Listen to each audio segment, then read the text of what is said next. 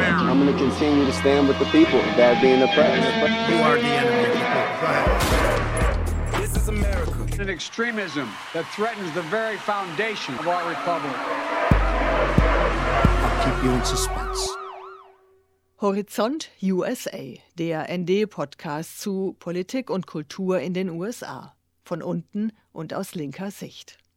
Hallo und herzlich willkommen bei Horizont USA, dem ND-Podcast zu Politik und Kultur in den Vereinigten Staaten. Ich bin Johannes Streeck. Und ich bin Max Böhnl. Und gemeinsam begleiten wir euch in den kommenden Wochen durch die Midterms genannten Zwischenwahlen, die am 8. November stattfinden werden.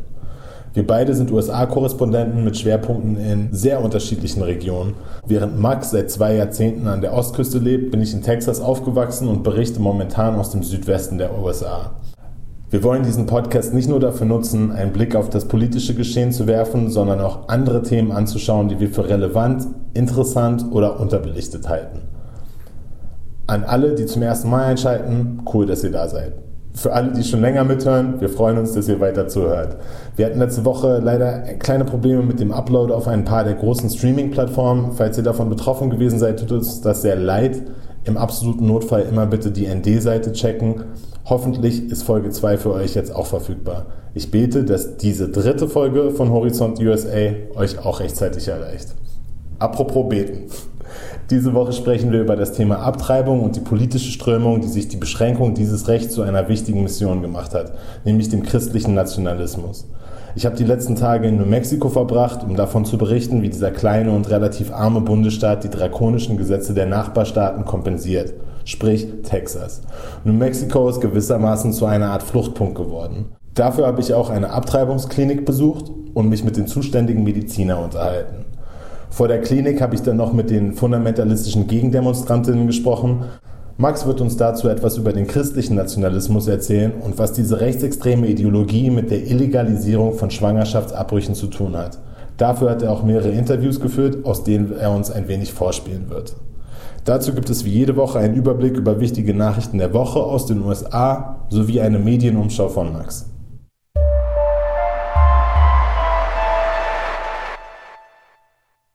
Also Johannes, du bist vor ein paar Tagen in deinem tollen Truck hunderte von Kilometern gefahren von Texas nach New Mexico. Also von einem Staat, in dem gebärfähigen Menschen wichtige Rechte weggenommen wurden, in einen anderen Staat, wo solche Rechte noch bestehen. Wie schlimm ist es denn in Texas für Frauen in puncto Gesundheitsversorgung geworden? Kurz gesagt ist die Situation für schwangere Personen in und in Texas und auch in anderen anliegenden republikanisch regierten Staaten unheimlich schwierig geworden. In Texas konkret war das zum Beispiel jetzt so, dass ähm, ein sogenanntes Trigger-Gesetz gab. Das bedeutet, dass dieses Gesetz um diese Umdisponierung des Supreme Courts herum geplant war. Sobald der Supreme Court Roe vs. Wade gekippt hat, was ja jetzt diesen Sommer passiert ist, ähm, ist dieses texanische Gesetz in Kraft gesetzt worden. Und ähm, hier geht es um einen Schwangerschaftsabbruch, der nur bis zur sechsten Schwangerschaftswoche legal ist. Das ist ähm, für viele Personen weit vor dem Zeitpunkt, wo sie überhaupt wissen, dass sie schwanger sind. Ähm, also es ist keine absolute Illegalisierung der, der, des Schwangerschaftsabbruchs, aber es ist eine sehr, sehr starke Einschränkung. Also im Juni hat das oberste Gericht das Recht auf Abtreibung gekippt. Aber Texas war ja auch schon davor nicht gerade ein Gesundheitsparadies sondern immer schon einer der rechtesten und reaktionärsten Staaten in den ganzen USA.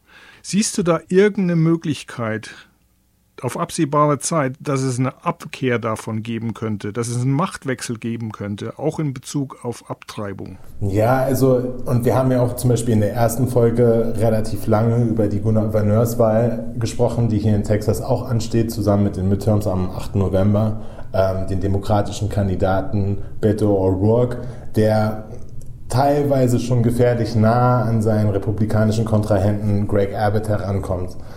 Das Problem ist aber A, dass Beto O'Rourke höchstwahrscheinlich die Wahl nicht gewinnen wird und B, dass selbst wenn er sie gewinnen wird, gibt es da noch das House of Representatives beziehungsweise den Senat, also dieses bikamerale System, was wir in den USA auch auf Bundesebene haben, das gibt es dann auch nochmal auf Bundesstaatenebene. Das bedeutet, die Demokratische Partei müsste nicht nur in das Gouverneurshaus einziehen, sondern eben auch mindestens eine, wenn nicht beide dieser Kammern dominieren, um eine Gesetzesänderung auf Staat, Bundesstaatenebene durchzukriegen manche Expertinnen sprechen dabei von bis zu einem Jahrzehnt, bis dieser Wechsel vollzogen ist. Also ein politischer Wechsel in Texas, der die Situation für Schwangere in, auf absehbare Zeit ändern wird, ist gerade enorm unwahrscheinlich leider. Was müssen texanische Schwangere jetzt machen, wenn sie einen Schwangerschaftsabbruch durchführen wollen? oder müssen. Ja, genau. Und das ist auch ein bisschen das, was mich heute und in den letzten Tagen durch das südliche New Mexico getrieben hat. Dann ähm, New Mexico ist ein kleinerer, ähm, auch sehr viel ärmerer Bundesstaat, der an Texas angrenzt, der teilweise landschaftlich oder kulturell viele Gemeinsamkeiten mit Texas hat, aber sehr viel liberaler, sage ich mal, regiert wird. Also die Demokratische Partei hat hier sehr viel mehr Macht und New Mexico ist jetzt quasi in der Situation, das habe ich auch im Intro schon ein bisschen angesprochen, dass das sozusagen das kompensiert, was in Texas und in anderen republikanisch regierten Bundesstaaten geschehen ist, in Kombination mit dem Ende von Roe versus Wade. Ähm, ich war in Santa Teresa, das ist ein sehr kleiner Ort, ähm, der so nah an Texas dran ist, dass er eigentlich als Vorort von El Paso gilt, eine Großstadt auf der texanischen Seite der Grenze. Es ist so ein bisschen, ja, also eine, so eine kartografische Eigenheit, also wie so eine kleine Ecke von New Mexico, die in Texas sozusagen noch drin ist. Und dort gibt es eine kleine Abtreibungsklinik, die schon seit mehreren Jahrzehnten mittlerweile besteht. Und ähm, die habe ich heute besucht. Ich kann dir jetzt anekdotal und natürlich stark anonymisiert zum Beispiel erzählen, dass fast jedes Nummernschild, das ich dort auf dem Parkplatz gesehen hatte, hat ein texanisches Kennzeichen. Ähm, und ähm, ich habe dort auch mit Dr. Thayer gesprochen, der zuständige Mediziner, der diese Arbeit schon seit langer Zeit macht und der mir auch nochmal bestätigt hat, dass sicherlich drei Viertel seiner PatientInnen, ähm, die die Klinik besuchen, für einen medizinischen Schwangerschaftsabbruch ähm, eben auch aus Texas kommen. Und die nehmen teilweise extrem weite Reisen auf sich. Hier ist noch ein kleiner Ton von Dr. Thayer, der ein wenig beschreibt, in welchen Situationen schwangere Personen dann kommen. Most of the other clinics in Albuquerque, which is where the other clinics are, they do both surgery. Denn das muss man hier auch noch so sagen, in der Klinik in Santa Teresa, die ich heute besucht habe, werden nur medizinische Schwangerschaftsabbrüche durchgeführt. Die gehen meistens nur bis zur achten, neunten Schwangerschaftswoche, vielleicht noch bis zur zehnten und darüber hinaus ist ein operativer Eingriff notwendig. Der wird in Santa Teresa aber nicht gemacht. Dafür müssen die Leute dann noch weitere drei bis vier Stunden weiter nördlich nach Albuquerque, das ist dann schon im nördlichen New Mexico, ähm, auf dem halben Weg nach Colorado. Also dementsprechend eine noch viel längere Reise. Try to be helpful to all the big cities in Texas, although I'm sure they go to places if from die Reise von Texas nach New Mexico ist ja total aufwendig und für viele wahrscheinlich nicht mal erschwinglich, also unbezahlbar, oder? Ja, das ist natürlich ein massives Problem und das verschränkt sich natürlich jetzt auch gewissermaßen mit dem For-Profit-medizinischen System, das wir in den USA haben, was ja wirklich nochmal ein riesiges separates Thema ist. Die Behandlung für die, den medizinischen Schwangerschaftsabbruch, das sind zwei Pillen, ähm, bei Dr. Thayer kostet rund 700 Dollar. Dazu kommen dann die Benzin- und Übernachtungskosten, die natürlich steigen, je weiter die Distanz ist, die die je entsprechenden Personen reisen müssen. Das heißt, ich bin jetzt aus Austin vor ein paar Wochen losgefahren in diese Richtung. Wenn ich das an einem Stück mache, dann sind das rund 900 Kilometer. Austin ist aber gar nicht am östlichsten Punkt von Texas, sondern grob in der Mitte. Das heißt, Leute, die aus Houston meinetwegen kommen oder noch weiter zur Grenze von Louisiana oder auch aus Louisiana zum Beispiel, die haben noch einen viel, viel weiteren Weg.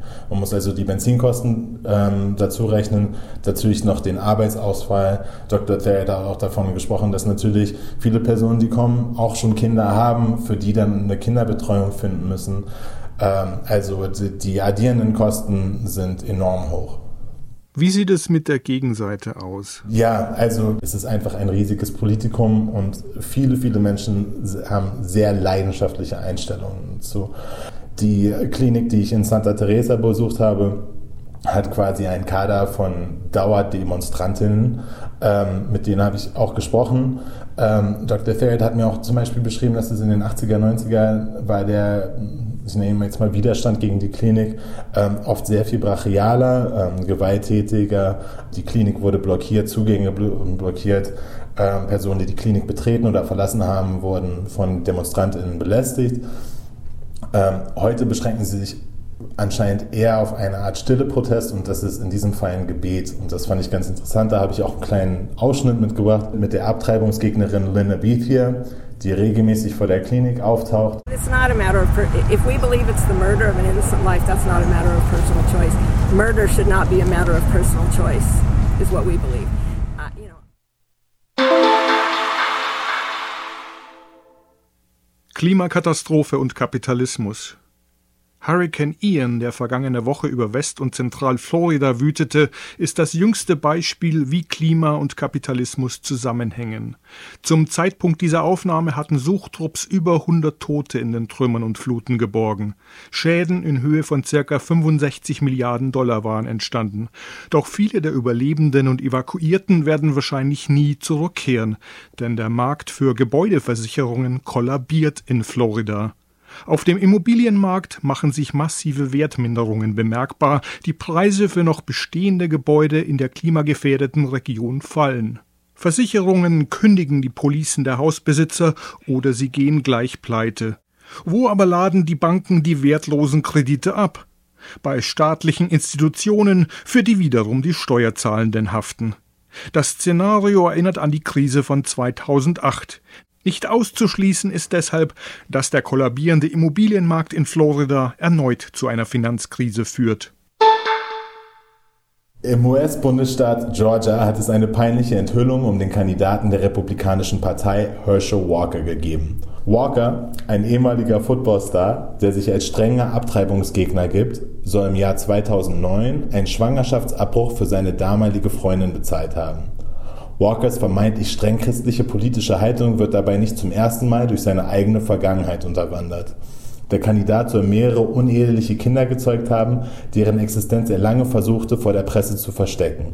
Walker will dem Amtsinhaber, dem Demokraten Raphael Warnock, den Senatssitz abnehmen und ist ihm bedrohlich nahegekommen. Trotz und vielleicht sogar wegen seiner Skandale halten die Rechten und Rechtsextremen zu ihm. Das Beispiel Trump lässt grüßen. Ein Arbeitsstreik von inhaftierten Menschen im US-Bundesstaat Alabama geht weiter. Mehrere tausend Gefangene protestieren seit eineinhalb Wochen gegen die unmenschlichen Lebens- und Arbeitsbedingungen in dem Bundesstaat im Südosten der USA. Alabama ist einer von sieben US-Bundesstaaten, die Inhaftierte zu unbezahlter, schwerer körperlicher Arbeit zwingen. Häftlinge sind oft extremer Gewalt und sexuellen Angriffen durch Personal und andere Gefangene ausgesetzt.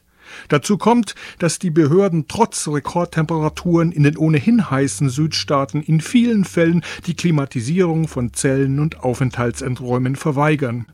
Streikende beklagen zudem, dass sie oftmals zu wenig Essen oder verfaulte Lebensmittel bekommen. Um den Streik zu brechen, geben die Behörden in den Gefängnissen von Alabama pro Tag nur noch zwei kalte Mahlzeiten aus. Das US-Justizministerium verklagte die Gefängnisbehörden von Alabama vor zwei Jahren wegen der Haftbedingungen. Zu Anhörungen ist es aber immer noch nicht gekommen. Wie im Rest der USA wird auch in Alabama überproportional vielen schwarzen Menschen die Freiheit entzogen. Okay, Max, kommen wir mal zu dir. Also, du bist ja in einem in einer ganz anderen Region der USA, nämlich im Nordosten. Ähm, du lebst in New Jersey. Wie habt ihr dort in New Jersey, in New York auf die Einschränkung des Abtreibungsrechts durch den Supreme Court im Juni reagiert? Also im ganzen Nordosten der USA dominieren ja die Demokraten, wie du gesagt hast. Entsprechend ablehnend fielen dann auch die Reaktionen aus. Bei uns im Örtchen Montclair das hat äh, ungefähr 35.000 Einwohner. Also im Bundesstaat New Jersey. Äh, bei uns versammelten sich mehrere hundert Menschen. Die demokratische Abgeordnete für unseren Bezirk hielt eine Rede. Äh, sie ist eine Mainstream-Politikerin, aber auch eine Linke konnte sprechen bei der Kundgebung. Alles in allem wurde beschworen, dass das Recht auf Abtreibung im Staat New Jersey auf keinen Fall angetastet werden soll. Und dass man dann bei den Midterm-Wahlen am, am 8. November entsprechend wieder demokratisch wählen müsse. Der Supreme Court tendiert ja mittlerweile total nach rechts und sagt jetzt auch seit Anfang der Woche wieder, hm, was erwartest du? Müssen da, kommen da weitere Rechtseinschränkungen auf Leute in den USA zu? Es steht 6 zu 3 im obersten Gericht, sechs konservative, Bindestrich, strammrechte Richter und drei liberale Richterinnen für demokratische Rechte im weitesten Sinne sieht es über die nächsten Jahre überhaupt nicht gut aus. Im Vordergrund für den äh, Supreme Court steht das Kippen des Wahlrechts, das Kippen des bundesweiten Abtreibungsrechts war meiner Ansicht nach nur der Beginn. Das Wahlrecht wurde erkämpft von der Bürgerrechtsbewegung unter Martin Luther King Mitte der 60er Jahre im letzten Jahrhundert. Das Gericht wird das mit Sicherheit schleifen zum Vorteil von weißen Wählern, von rechten Wählerinnen, zum Vorteil von ähm, Kandidaten und Kandidatinnen der Republikaner, die von Trump unterstützt werden und zum Vorteil überhaupt der gesamten Republikanerpartei. Die kann dann dort in denjenigen Bundesstaaten, wo sie in der Mehrheit ist, die Wahlen ganz locker manipulieren äh, in zwei Jahren und möglicherweise dann äh, Trump oder einen anderen Rechtsradikalen wieder auf den Thron im Weißen Haus setzen. Mit Sicherheit wird sich diese rechte Richtermehrheit im Supreme Court auch der Wahlkampffinanzierung widmen und die Regeln noch weiter aufweichen, mit dem Ergebnis, dass Sitze im Kongress mit noch mehr Geld als bisher schon quasi gekauft werden können. Kannst du ein bisschen was davon erzählen, was Religion dabei für, bei dem Ganzen für eine Rolle spielt? In letzter Zeit hören wir immer öfter von diesem Begriff christlicher Nationalismus was bedeutet das überhaupt? Man, man, hört den Begriff in letzter Zeit wirklich öfter, aber ich finde ihn viel zu unscharf. Äh, manche Rechtsextreme nennen sich ja selbst äh, Christian Nationalists. Ich finde, der alte Begriff äh, trifft die Sache viel besser, nämlich ähm, Religious Right oder religiöse Rechte. Vor kurzem hatte ich die Gelegenheit, mit äh, Thomas Greven darüber zu sprechen. Er arbeitete vor vielen Jahren im Washingtoner Büro von Bernie Sanders und er war Privatdozent am John F. Kennedy Institut in Berlin und arbeitet äh, seit kurzem als Journalist für die Blätter für deutsche und internationale Politik in Berlin. Mein Eindruck ist, dass es sich im Wesentlichen um äh, alten Wein in neuen Schläuchen handelt. Es geht überhaupt nicht um eine neue Interpretation der Bibel oder so etwas. Ähm, es ist also kein, ist keine theologische Auseinandersetzung, wo jetzt irgendwie in Glaubensfragen irgendetwas Neues äh, auf, der, auf der politischen Landkarte erschienen ist. Sondern es ist im Prinzip die Fortsetzung von altbekanntem, neues Schlagwort eben, wo eigentlich politisch relevant das ist, was auch schon am ähm, was am e-, evangelikalischen, am charismatischen Christentum immer politisch relevant war. Dass es nämlich nicht, eben nicht darum geht, dass man theologische Exegese betreibt, sondern dass es eben darum geht, dass man eine persönliche, emotionale Beziehung zu Jesus Christus hat. Also dass das der Kern der Religion ist. Und politisch relevant ist das deshalb, weil man daraus machen kann, was man will. Das heißt, das ist sehr, sehr flexibel. Das Problem damit dabei ist, religiös wie politisch, dass dann dadurch so ein Marktplatz der, des Glaubens entsteht, wo dann Führungen, Eliten entstehen, die zum Teil eben einfach auch nur da sind, um Geld zu machen. Thomas Grieven meint, davon könnten die Marktschreier des Religiösen am meisten profitieren. Und solche Marktschreier sind zum Beispiel Trump und die Republikanerpartei. Im Wesentlichen handelt es sich nach wie vor um die christliche Rechte, im Wesentlichen um evangelikale Christen, die eben diese persönliche, emotionale Beziehung zu Jesus Christus betonen, was dann wiederum Geschäftemachern und politischen Populisten erlaubt, diese Menschen auch äh, zu verführen, zu führen und zu verführen. Am Telefon konnte ich mich dazu auch mit Bill Fletcher unterhalten. Fletcher war in den 1990er Jahren ein äh, führendes Mitglied im Dachgewerkschaftsverband AFL-CIO und er engagiert sich seit Jahren bei den Democratic Socialists of America Ähm, Bill Fletcher sieht die Rechtsentwicklung folgendermaßen. Where the Republican Party itself has become the party for dictatorship. Bei den Republikanern handelt es sich um die Partei Trumps. Es ist die Partei des Rechtsautoritarismus und der Diktatur. Sie hat beschlossen, unabhängig von Wahrheit und Wissenschaft Politik zu machen und diese Politik mit allen Mitteln durchzusetzen, sagt Bill Fletcher. Er stellt die Entwicklung in den USA in eine Reihe mit der Machtzunahme und Übernahme rechtsextremer und faschistischer Bewegungen weltweit and forces for right-wing authoritarianism. And we can see it country after country. Die Tatsache, dass in den USA die Republikaner vor allem bei Weißen so beliebt wurden, habe nicht erst seit Trump begonnen und auch nicht als Gegenreaktion zum Neoliberalismus, sondern weit vorher, nämlich schon Mitte der 1960er Jahre, als das, was White Backlash genannt wird, also als Reaktion auf erfolgreiche Reformbewegungen, besonders die schwarze Bürgerrechtsbewegung, die Frauenbewegung und andere. At the shift that we've been seeing and the growth of the uh, so-called white backlash. Und als Gegenreaktion dagegen organisierte sich systematisch eine weiße rechte Bewegung. Bill Fletcher meint, Ethnonationalismus, weißer christlicher Nationalismus, all diese reaktionären Tendenzen hätten damals begonnen und seien zu den heutigen rechten Massenbewegungen geworden. began the process of what we've come to see as, as a backlash. Fletcher ordnet also das, was christlicher Nationalismus genannt wird, ein in die Gesamtentwicklung der radikalen Rechten in den letzten 60 Jahren.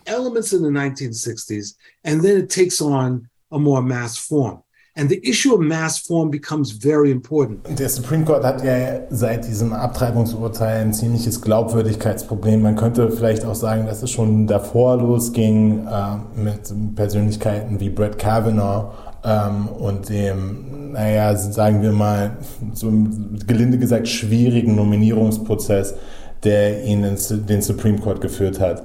Ähm, aber auch die Zustimmung zu den Republikanern und zu den radikalen Abtreibungsgegnern, die sich dort tummeln, ist ganz schön zurückgegangen. Eine, eine, eine Mehrzahl aller ähm, Personen in den USA, also um 60 Prozent der Bevölkerung, ist ja für das Recht auf Abtreibung. Haben sich die Rechten damit jetzt ein Bein gestellt, wenn man auf die Midterms guckt? Wie, wie schätzt du das ein? Um beim Bild Beinstellen zu bleiben, der Supreme Court wird das Standbein der Rechten und Rechtsradikalen in den USA bleiben, auf viele Jahre hin. Der Supreme Court ist leider nicht abwählbar oder absetzbar. Dazu kommt, dass die Richter sich nur die Fälle raussuchen können, die sie am liebsten behandeln und entsprechend ihrer eigenen politischen Agenda anpassen können. Andererseits hat das Urteil die politische Landschaft doch wieder so verändert, dass sich die Demokraten im Kongress vielleicht doch halten können, weil vielen Unentschlossenen und vielen Frauen diese Abtreibungsverbote doch viel zu weit gehen und sie nicht zu Hause bleiben und doch an die Wahlurnen gehen und bei den Demokraten ihr Kreuzchen machen. Darin besteht die Hoffnung jedenfalls der Demokraten. Und die demokratische Führung verspricht, äh, dass sie dann auf gesetzgeberischer Ebene, wenn sie die Mehrheit haben, diesen Abtreibungsverboten und anderen Rechtseinschränkungen äh, entgegenwirken werden. Ja, alles klar. Also das ist natürlich ganz, ganz schön viel, was man da verdauen muss. Ähm, aber vielen Dank für deine Einschätzung zu dem Thema. Ich würde an dieser Stelle auch nochmal, ähm, um vielleicht auch die Arbeit von ein paar Kolleginnen zu empfehlen, einerseits, wer sich für das Thema Abtreibung in New Mexico und Texas, beziehungsweise wie das korreliert, interessiert, ähm, der kann sich super Reportagen von Stefania Taladrid im New Yorker ähm, durchlesen. Äh, natürlich auf Englisch, äh, aber sehr eingängig, sehr schön geschrieben. Ich finde, der New Yorker ist ohnehin dafür bekannt, immer äh, sehr schön geschriebene Stücke zu publizieren, auch wenn sie politisch nicht immer ganz dort sind, wo ich sie gerne hätte. Und dazu können wir natürlich nicht über das Thema christlichen Nationalismus in den USA sprechen, ohne Annika Brockschmidt zu erwähnen, eine Autorin, die ähm, ein super Buch zum Thema geschrieben hat und auch Twitter sehr aktiv ist. Darf ich noch hinzufügen, dass es auf der Webseite der Rosa-Luxemburg-Stiftung in New York einen längeren Beitrag gibt von, von zwei Abtreibungsexpertinnen. Der Beitrag ähm, geht sehr tief, er ist auf Englisch und auf Deutsch übersetzt äh, dort äh, aufzufinden auf der Webseite der Rosa-Luxemburg-Stiftung in New York.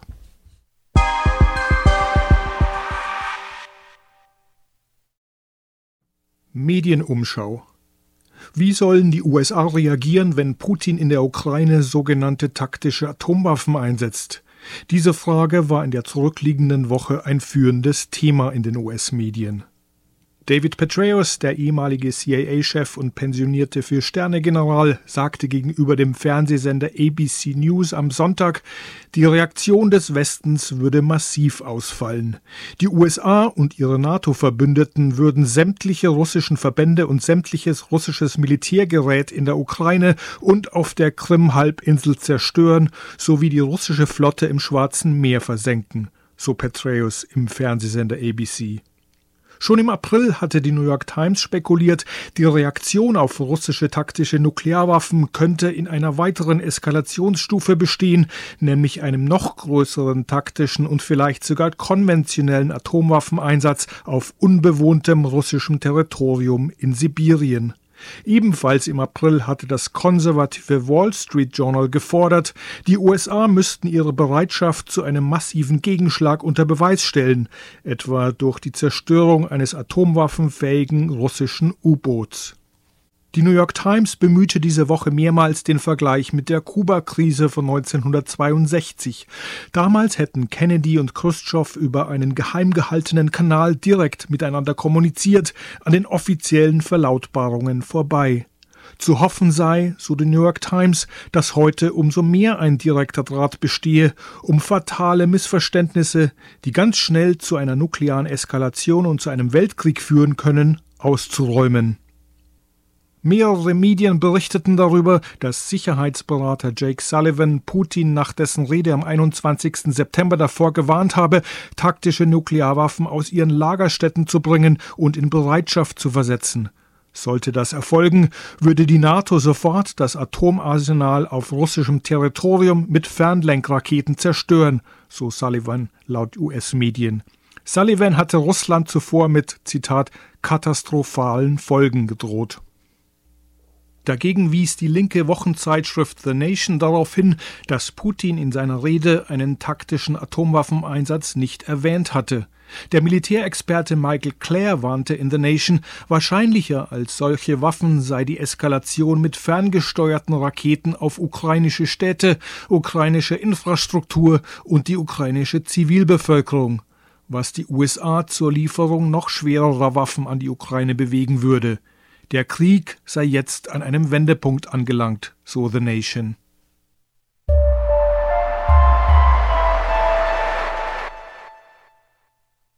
Und das war's für diese Ausgabe von Horizont USA, dem Podcast zu Politik und Kultur in den USA. Ihr könnt unsere Arbeit unterstützen, indem ihr das ND abonniert und natürlich diesen Podcast. Weiteres findet ihr von uns über unsere Twitter. Ich bin Max Böhnel, at M-A-X-B-O-H-N-E-L, alles ein Wort. Johannes folgt ihr bei at Johannes Streeck, Johannes S-T-R-E-E-C-K. Johannes hat noch einen Newsletter mit Fotos und anderen Eindrücken von seiner Reise und zwar bei anderer.substack.com. Wir hören uns hoffentlich nächste Woche am Freitag wieder. Bis dann.